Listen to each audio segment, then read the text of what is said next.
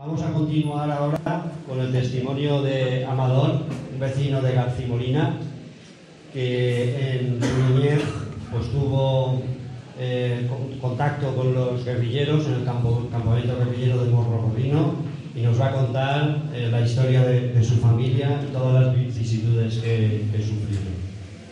Gracias. Vale, muchas gracias. No, no soy bueno orador, pero bueno, voy a, contar a mi manera lo que pasamos, mi familia y yo, claro. Eh, un poco, por ejemplo, eh, vamos pasando las imágenes de donde estaba el campamento del Morro Gorrino. A medida que vaya hablando, entonces yo le llamo el, el regalo que nos hicieron los reyes el día 6 de enero de 1948. Porque nosotros éramos mis padres y cuatro hijos. Los hijos, yo con ocho años, la mayor con once y los otros dos más pequeños. Entonces, eh, ese mismo día que he dicho, pues ahí aparecen las imágenes de la casa donde vivíamos. Ahora son piedras y todo eso. Pero esa casa que vemos en las imágenes, en esa casa que vemos en las imágenes es donde vivíamos nosotros. Una casa sola en el campo. Entonces, eh, claro, llegó por la mañana, nosotros como críos, pues a ver qué nos han dejado los reyes, entonces qué nos iban a dejar, si no había algo de comida, alguna cosa nueva, y estando allí, eh, jugando con los animales que teníamos, mi hermano y yo, pues es cuando empezamos a oír un tiroteo enorme, sonaban los ametralladoras y eso tal. Y pararon a los 7-8 minutos otro tiroteo enorme ahí en el puntal de, estaba el campamento. Fue cuando descubrieron el campamento. Bueno, pues ya pasó todo eso.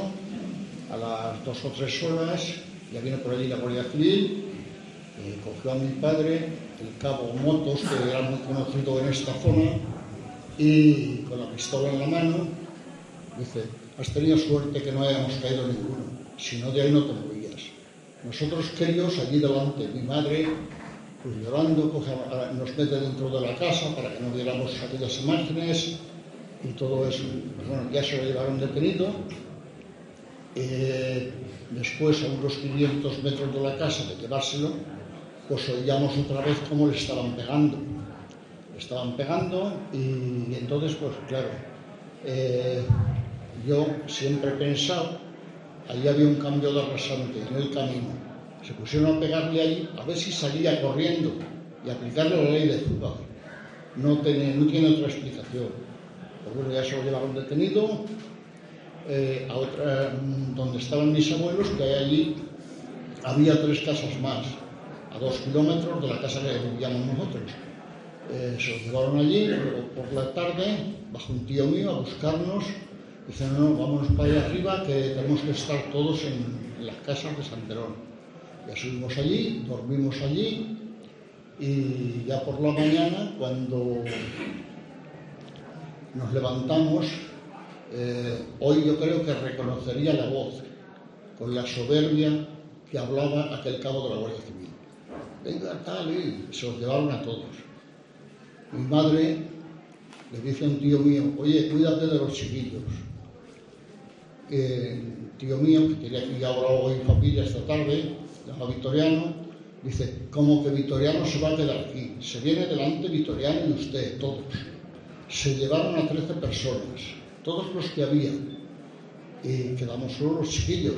Y entonces, si llevábamos a mis cuatro abuelos, ya mayores, se los llevaron a todos a la cárcel. Desde allí se los llevaron andando a Fuente del Pino de Moya, que estaba el cuartel, y de allí a Cuenca bueno, luego después eh, ya lo juzgaron, ya todo eso, y cuando eh, mi padre, porque estaba más cerca la casa del campamento, le echaban más culpas. Y no era así, porque en mi casa es que no había nada. Si iban alguna vez los guerrilleros a suministrar, iban a las casas de los abuelos, que había más gente, eh, más personas trabajando y tenían más posibilidad de darles de cenar, por ejemplo. Y, así, yo me acuerdo que en mi casa solamente una noche, la tarde noche vinieron tres.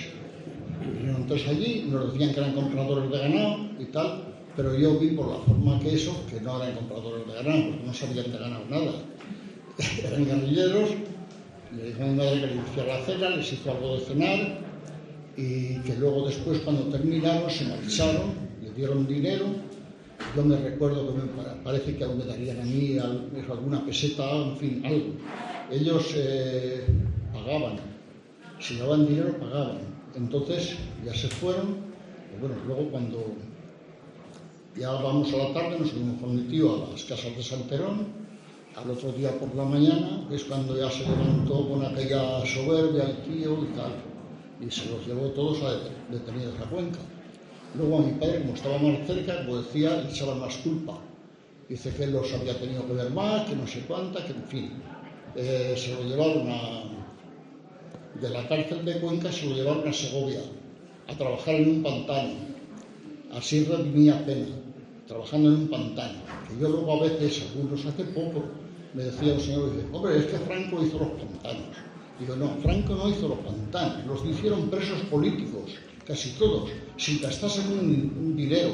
Estaban prestados, como mi padre y otros, a empresas privadas que eso, y eso, así hicieron los pantanos y muchas obras, por ejemplo. Y por eso digo que, todo eso lo, lo, vivimos con una edad muy corta y no se olvida. Por mucho que intentes, pues no, se puede olvidar.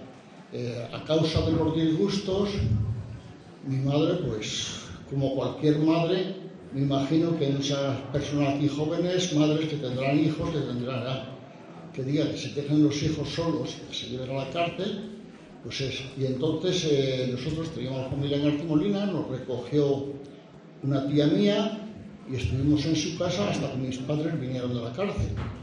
Y, eso fue toda la, esa que, que, pasamos. Mi, padre, mi madre, por los disgustos que tuvo, empezó a darle mareos en la cabeza y tal, y vino y a los cuatro años de todo aquello mi madre murió también. Entonces es una historia que no se me puede olvidar nunca. Y en fin, yo creo que no sé si alguna cosa se me olvida, pero como el tiempo va, escaso, como dice Pepe, pues podemos dar la palabra a otro y, y sigan. muchas gracias a todos los que han venido a vernos, a los de la Villa Verde al alcalde y a los acompañantes de, de la mesa.